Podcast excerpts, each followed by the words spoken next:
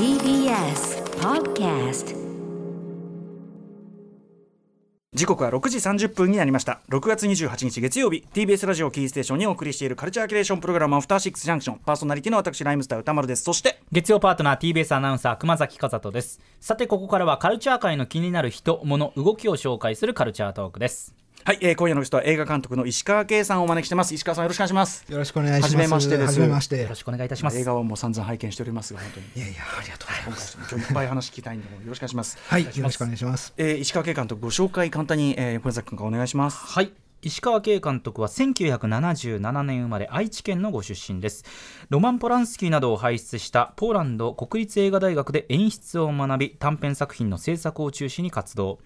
2017年の愚行録で長編映画デビュー。2019年には恩田陸の小説を映画化しました「ミツバチと遠雷」を手掛けました。長編2作品とも数々の映画賞を受賞されています。はいもうどちらも大ファンですし、今回もねこの企画聞いた時にあそれ絶対面白いでしょうっていうね、感じがしましたけどね、えー、石川圭さん、えー、今回はどんな話をしてくださるんでしょうか？はい、えー、僕が監督、脚本、編集を手掛けました映画アークについてお話しします。よよろしくお願いします。ろしくお願いします。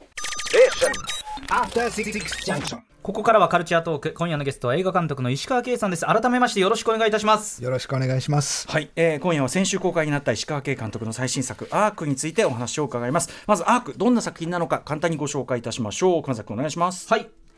アークは SF 作家ケン・リュウの短編小説を映画化しました。舞台はそう遠くない未来亡くなった人をそのままの姿で保存するプラスティネーションという技術で人類は死を克服しようとしていた。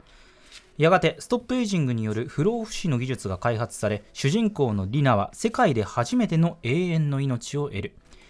リナはさまざまな出会いと別れを繰り返し100年以上もの年月を生きることになるがある夫婦と出会ったことで人生を見つめ直すことになる。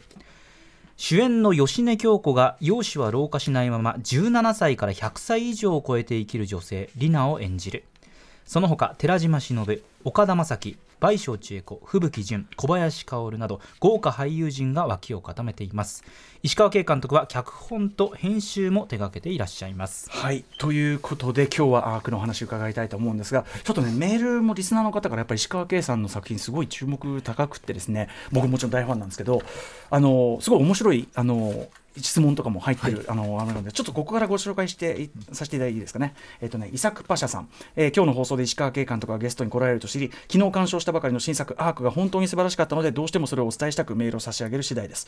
え2週間ほどの間美しくもけれんみのある映像で生きるとは死ぬとはについての問いを突きつけあ 2, 時間2時間ほどの間失礼しました突きつけてくるような作品に仕上がっていてヒロインが断るごとに選択を迫られ選び取っていく姿が描かれており個人的にとても、えー刺さる内容でしたまた主演の芳根京子さんが素晴らしく肉体的には変わらないのに内面は17歳とか90歳とかを演じられているのが見事でした。ダンスやパフォーマンスも最高でラストでも予想もしなかった姿で登場するので驚きました、えーところで歌丸さんが以前言っていたエンドクレジットの石川圭監督謙虚謙虚すぎる問題ぜひ質問してください。今回も脚本監督、まあ、編集までやられているのにエンドクレジットのそうなんですよ、まあ、途中ね中途半端なところに表記されていました。石川監督素晴らしい作品をありがとうございました。気が早いですが次回作を今から待ち望んでおります。ちょっと質問の順番としては異例な感じですけど、石川圭監督作本当に特徴として、はい。普通監督ってね最後にこう出るっていうねエンドロールっていうのはそうだと思いますけど、なぜか石川さん途中の本当にこうスタッフの中の一部としてこうありますよね。あれはこだわりの位置ですなんですか？そうですね。あの、もともとはそんなに深い意味で、えっ、と、入れてたわけじゃなくて、あの、ポーランドで作ってた時にえは、大体あの位置に入れてたんですよ。そうか。でこっちいきなり戻ってきた途端に、はい。い、きなり俺の映画だみたいにはい最後に出すのもなんかはいはい。どうかなと思って、でまあグコールの時にちょっと入れてみたら、うんうんなんかこうメインスタッフの頭にこうちゃんと,、えー、と入ってるのがなんかこの石川組を束ねて、あの一番最初に出してもらうっていうのがなんか理にかなってるような気がするなと思あって、ー。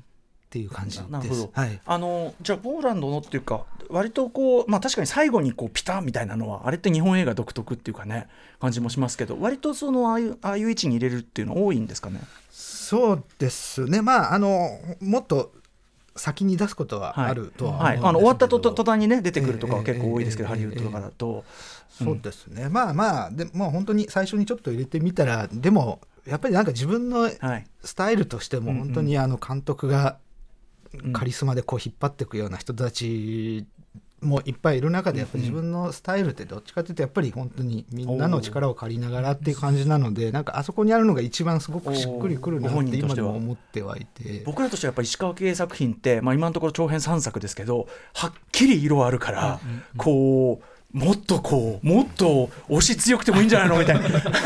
つい思ってしまうところではい。なので。あのね、ぜひちょっと今お話にも出たんですけどあのアークの話に行く前に僕石川圭さんのもうキャリアがこうやっぱりなかなか面白いなと思っててちょっとそこから伺っていいですか、はい。あの最初東北大学で物理学でしたそうですね。はい。物理を専攻してはいいました。そこからこうなぜこう映画作りというところに転じられたんですか？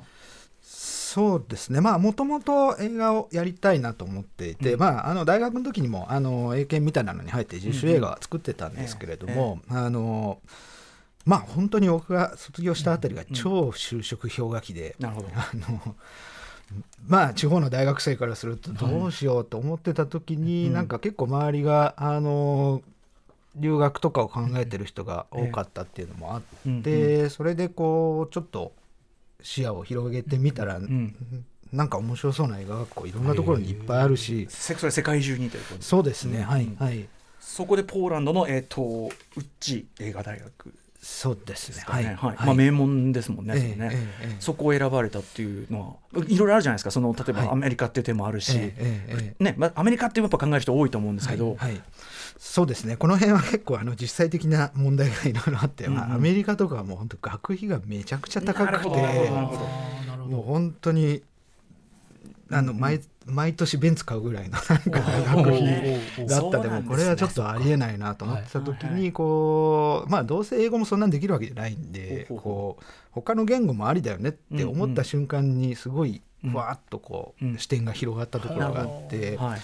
まあ、その中で旧共産圏の映画学校っていうのがなんかめちゃくちゃ面白くて、はい。だからまあポーランド以外にもチェコとか、あとソ連、あのもいい映画学校ありました、うんうん。キューバにも実は面白い映画学校あったり、あそうなんだ。調べたら結そうです構あるぞとね。なんかその辺からいろいろ調べて、なんか最終的に自分のうん性格になんか一番合いそうなところがポーランドだったって感じですね。ねえ。あのいつもこうカメラマンで組まれているあのピオトル、えっと、ニエミスキさんですか、はい。も同じ同窓っていうことですか？そうですね同窓で、うん。はいはい一緒にやってました。あのね、ピエトロスピエトロさんはすごいあのポランド映画界でも活躍されてる方ですもんね。そうですね、そうですね。やっぱりまあ同世代の中でも本当に早くからキャリアを築き始めた、まあ、トップカメラマンだったですね。僕やっぱり石川さんの作品はこのペトロさんとのコンビネーションというかもう本当にまああんまりこの言い方安直かもしれないけど日本映画離れしたルックっていうか、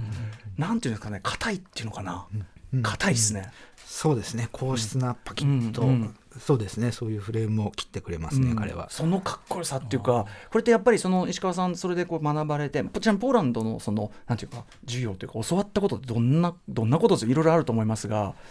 特有のってあるんですかこううちそうですね。やっぱりまあその僕がいたのは監督科っていうコースだったんですけど、まあ映画だけに限らず、ん。あの舞台とかテレビドキュメンタリーいろんなものの演出を全部やったので、実は例えばカリキュラムで言うとええ。半分ぐらい舞台演出だったり。結構テキストをこうすごく読み込んで読み込んでみたいなまあ後の舞台の伝統みたいなものがすごく強かったような気がします。うんそれはやっぱり演技に対する演出っていうかそこがやっぱり根幹ではあるということなんですかね。そうですねそうですね、うんうんやっぱりそこのまずはテキテキストというか、なんかそこのこう、そこをどれくらい掘っていくかっていう、なんかそういう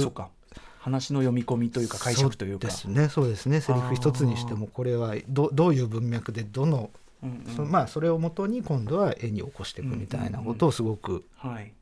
やりました、なるほどね、それで日本で帰ってきてドキュメンタリーとかも結構捉えてたんですよね。そうですね。こっち戻ってからは結構多かったですね、はい。今回もねアークも実はあのものすごいガチッとしたところとあのまあ本当にドキュメンタリーっていうかドキュメンタリーにしか見えないようなタッチのところがあって、それがすごくこうなんていうんですかね面白いなと思ったんですけど、むしろそのそこにドキュメンタリーっぽいのが入ることで SF としての強度が高まるっていうか、はい。なんかそこがすごい面白いなバランスだなと思う、やっぱそういう時に、まあ、ドキュメンタリー撮ってた経験っていうか。そうですねやっぱりやっぱりあのー本当にリアルな生の人たちの声っってもう何よりも強いっていうのは直に本当すごく感じてたところなのでやっぱりここは何としてでもリアリティに落とし込みたいっていうところでやっぱそういう演出を今回もちょっと使わせてもらったって感じです、ちょっと話飛びますけどねそのアークの中の途中に出てくるドキュメンタリー。あの人たちって俳優さんたちじゃなくてですか？えーっとまあ半々みたいな感じですかね。あの本当地方の島の劇団やってるよとかなんかエキストラとかあるとこうフィルムコミッションの人が声かけ,、かけると、まあ、来てくれる元気なおばあちゃんたちとかなるほどね。そういう人たちじゃあ絶妙なあの先ほど本物の声はっておっしゃったけど、まあ、今回は喋ってることそのものはフィクショナルなことを喋っていてでもなんかほ本当になんかこうそれこそ、ね、体の調子とか保険がみたいな話みたいなのって絶妙なこう中間なんだ。うん、だからあの辺はあの本当オーディションの時になんか設定だけお話しさせてもらって、ええ。あの皆さん不老化の手術受けられなかったんですけれども、はい。ちょっとその辺の話を聞きますみたいな感じでこう、あのかああいう感じでインタビューしてた中で、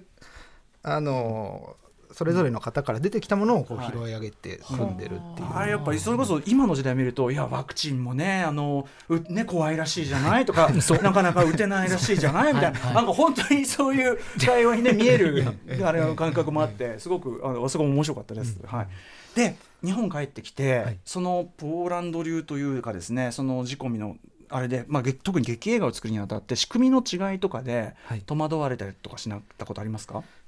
そうですね、まあ、まず一番大きかったのはやっぱりあのカメラマン、まあうん。あの日本だと撮影部と照明部って完全に分かれてるんですけうんうんうんうんどまあ向こうだと撮影監督っていう人が一人いて照明も含めてこはい。う統括していくみたいな、まあ、手作りなんだからね。それはそうですね、うんうんうん。そうそう。だからその辺が最初はちょっと戸惑ったんですけどただやっていくうちにこうすごくその辺はすぐ慣れてきました。まあ、日本のねそのスタジオシステムの、まあ、名残というかそれとして残ってたもので、まあ、技術のね蓄積はもちろんめちゃくちゃあるわけだから、うんうんうんうん。そうまくコントロールすることを覚えればできそうですね。ってことですか？そうですね、すぐ慣れたんですけど、まあ、やっぱり一番大きいのは結構やっぱりあの 芸能事務所だとかそういったもののこのはい絡みみたいなのがすごく独特でこうなんかやっていいことやっちゃいけないことのグレーゾーンが全然分からなくて最初結構怒られてね。明文化されてるわけじゃないですしね、はい。暗黙レベルだったりしてっはいてことですかね。あここはダメなんだみたいな。うんうんうんでもやっぱり僕はそのやっぱり石川さんの,、まあその先ほど言った、えっとピエトルに名前がまだちゃんと言えてないニエミースキさんの,、あの作るルックというか今回撮影だけじゃあのやっぱりカラーリングっていうかあれもすごい色もすごくあれですけど、そのいわゆるカラーグレーディングっていうんですかね、はいはい。色の調整とかもポーランドでやってたり。そうですねポーランドでやってまああのま毎作そうねそうですね。いつもは僕がポーランドに行って、えー、とグレーディングや見てるんですけど今はい。回コロナが始まっちゃったので、うんうん。その辺は遠隔だったですけどんうん。向こうでやってもらってこっちのラボとこう連携しながら新しい試みだったですけどすごくうまくいったと思います。はい。他のだからスタッフはまあその日本映画界のそういういろんなものを使いながらもやっぱりルックのその最後のガチッと固めるところは、まあ、ポーランド流というかそのピエトロさんとのコンビでっていうのってやっぱりその一つのご自身のスタイルとしてやっぱりある感じですか、うん、そうですね。そうですね。やっぱり最初からやっぱりそういう思いで絵を作っているので、フィニッシュまで、えー、と一緒にできるっていうのが、まあ、自分の中ではすごくうん。安心できるはい。工程ですかね。それがやっぱりその愚行録とかミツバチと遠雷っていうのは現代の日本を舞台にしてる話なんだけどもどこかやっぱりこうちょっとなんていうかな現実とはまた違うちょっと一種抽象化された空間にも見えたりとかおそらく日本の愚行録なんかめちゃめちゃ生々しい本当話じゃないですか、ドロドロした日本社会の、なんだけどなんかちょっとこう抽象化されてたりとか、あんまり生々しいそのなんていうかな例えばこう広告がの街の看板とかがいっぱい入り込んじゃうような絵とかを避けられて、こう周到にこうなんていうかな無国籍な絵を作るようにこう計算されてるようにも感じたんですけどいかがでしょうそうですね、まあ、愚行録の時にも本当に、えーとまあ、ピオトルを呼んだ一番大きい理由っていうのが、なんかその当時、本当にロスト・イン・トランスレーションとか見て、え普段知ってる東京っていうのが、なんか全然違う東京に見えてるってええいう、なんかあのえ感覚がすごく自分の中でも新鮮で、はい。でまあ、愚行録とかもリアリティのある話ではあるんですけど、うんうん。どっかでなんか偶話としてこう捉えてたようなところもあって。元の小説もはい。ははいいはい。まあそういう意味でこうちょっと東京は東京なんだけど、少しこう本当ロストイントランスレーションの時にあったような少しこう、5センチぐらい浮いてるような、うんえーなんかそういう形でこう今自分が見てる街をうんうん。捉えられたらいいなと思って彼を読んでみて、うんそうですね。心が本当にそれがバシッとはまったなと思ってるんですそれこそちょっと外から俯瞰したというか外からの目があるからこそ日本社会、まあ、ここが変だよじゃないけど、うん。そういうところもこうこうよりこうくっきり出るみたいなところもあるんですかね。そうですね。そうですね、うん。うん。その意味で言うとだから僕はその剣竜のそのまあ短編で SF と石川慶作品相性絶対いいでしょって思ったわけですよ。その日本を舞台に SF を撮るって、まあ、なかなか難しいことだとされてきましたよね少なくともね、まあ、近年いろんな試みありますけど、まあ、あの例えば入江優さんの「太陽」とかいろんな試みあるけど、まあ、今のね夏への扉もそうかもしれないけど、その中でやっぱりご自身も自分のやり方ならその剣竜作品のその SF 的な世界観しかも結構なスケールですよね。はっきり未来社会も出てくる、いけるっていうこう賞賛があった感じですか？そうですね。やっぱりまあずっと SF は撮りたい撮りたいと思いながらもええ。やっぱり邦画の SF の壁みたいなものがやっぱりある中で、やっぱりまあ愚行録三橋と遠来とやっていく中でなんかそんなにガジェット詰め込まなくても、はい。それこそちょっと見え、見方を変えるだけでいなんか未来っていうものをなんか独自のこう見せ方みたいなのあるんじゃないかなってずっと思ってて、まああの健龍さんの本を読んだ時にもすごくこうあこれだったら日本に置き換えられる可能性はある気がすると思って、あの僕面白いなと思ったのは先ほどそのまあポーランドというね、まあ、要するに東欧の映画圏というかそのなんかこう伝統なのか僕はやっぱタルコフスキーのそあのソラリスとか惑星ソラリスとかストーカーみたいなやっぱりそのえザ SF 的なガジェットが出てくるってよりはあのソラリスの東京の高速道路を作った未来都市の映し方とかなんかこうそういうなんていうの東欧 SF の撮り方の伝統その例えばこう未来の街で人々がこう暴動というかなデモっていうかななんかしてるんだけどやっぱそれをあんまり人気がなくて広告とかがない打ちっぱなしのココンクリートばっかりみたいなとこで向こう側になんかこうバキッとした色が見えるみたいな、あなんか見えるみたいな感じ？そうですね。やっぱりなんか東欧と SF ってすごく相性がいいと自分は思っていて、うんうん。はい。でまあやっぱポーランドにいる時に結構よく見たのがあのうん。共産主義時代の、はいなんか謎のファンタジー映画とか結構あるんですよ、うんうん。はいであれは検閲を逃れるためにこう、うん。うんちょっと変な設定だとして、はい。でも今あるものを取ってそれを風刺として使ってるみたいな映画が結構いっぱいあって、なんかそれが恐ろしく SF に見えてて自分の中で、はい。はい。はい。だからその中にこうちょっと色味を変えただけなのに、うん。これまんまワルシャワじゃんって思うんだけど、うんうんうんうん。なんかなんか違う惑星の設定で撮ってたりとかする映画とかあったりして、なんかこう SF の近未来の作り方って結構自由だなってちょっと思ったところもあり、はい、僕もなんか今回のアークとかいろんなその近年の試み見てると日本で SF 無理ってちょっと思い込みだったのかなっていうか、なんかその、世界の捉え方の枠組みをちょっと変えるっていうかなんかそういう発想で全然いけんじゃったんじゃないのかな。だからなんかすごいハリウッド映画的な置き換えをしようとばっかりするから難しかっただけじゃねえのかなとか、なんか気づかされました、一観客としてもすごく。うん。はいあの見事なそれはあの計算だったのであとやっぱ色ですよね、その色によって何かこうちょっと今の現実よりはなん。ていうん。ですかねとすごく僕はショッキングもう今日ショッキングピンクが出てきたん。ですけどこのショッキングピンク感みたいなのがすごく印象的でやっぱその色感っていうのもやっぱり重要でしたか？SF 感。そうですね。そうですね。今回も本当にあのそうですね。ピオトルの力以外にもあのスタイリストの高橋沙耶香さんっていう方、あのミツバチの遠来からお願いしてるんですけど、まあいつもこう全体の色味みたいなものをちょっとカラーチャートで持ってきてくれて、うんそこでまあ世界観の色合いと人物の色合いの配色みたいなのをいろいろ話していくんですけど、まあ本当に今回もあのその全体のブルーみの中に、うんうん。はい。その蛍光色をどう配置していくかみたいなのが、はいピンクとか黄色とかはい。そうですね、うんん。うん。なんかあれがすごく世界観を作ってくれたなと。しかもそれがねちょっとネタバレになれないようにしますけど中盤以降のこう作劇の大きな変化ともこう関係してますもんねやっぱね。そうですねはい。これはちょっと伏せておきましょうかね、これはね。はい、あと、あのこれ、これは皆さん聞くことだと思うんですけど、あの元の小説にあったそのプラスティネーションというその、あの死体を処理して、あの防腐というのかな、そのえーアート作品として飾るあれ実際にあるもんじゃないですか？その人体の不思議点っつって、はい。僕も見に行きましたけど、はい。ええ。もっと内臓がグビグビってなってた。ね。はい。はい。で多分、まあ、原作はもちろんそれを書いてるんだけどそれを非常にこうなんていうかな？言っちゃえば奇妙な置き換えしてますよね、その紐を使った。でそのこっちのダンスと、まあはい。こっちの身体性と死体の身体性を一致させるのか何なのかシンクロさせるみたいな、なんかこうなんだこの奇妙な描写はみたいな。ですやっぱあれが序盤にあることでこれよこれアークという作品の、まあ、特徴だと思うんだけどあれが序盤にあることでちょっと簡単に飲み込みづらい話になってるんですよね。つまりあのこれが何なのかっていうのが簡単に入んないようになってるなと思ったんですよね。あの奇妙な置き換えっていうのはこれどうして思いつかれたんですか？そうですね。まあやっぱり一番あったのがあのーまあ本当に亡くなった人を忍んで、はい。こう置物にするっていう時に、人体の不思議点の皮を剥いだあの感じのものって、なんか自分の親戚がおじいちゃんが死んで皮剥いであの状態で飾っときたいかなっていうのはすごい疑問に思っあれねだからそれこそ元の出所についていろいろ都市伝説があったぐらいですもんね。はい。そうそう。それで考えるとやっぱなんかエマっていうあのーうんリナはいはい寺島さん演じるまあ彼女の美学みたいなところも含めてやっぱりそれすごく美しいものじゃないといけないなっていうのはすごく自分の中であって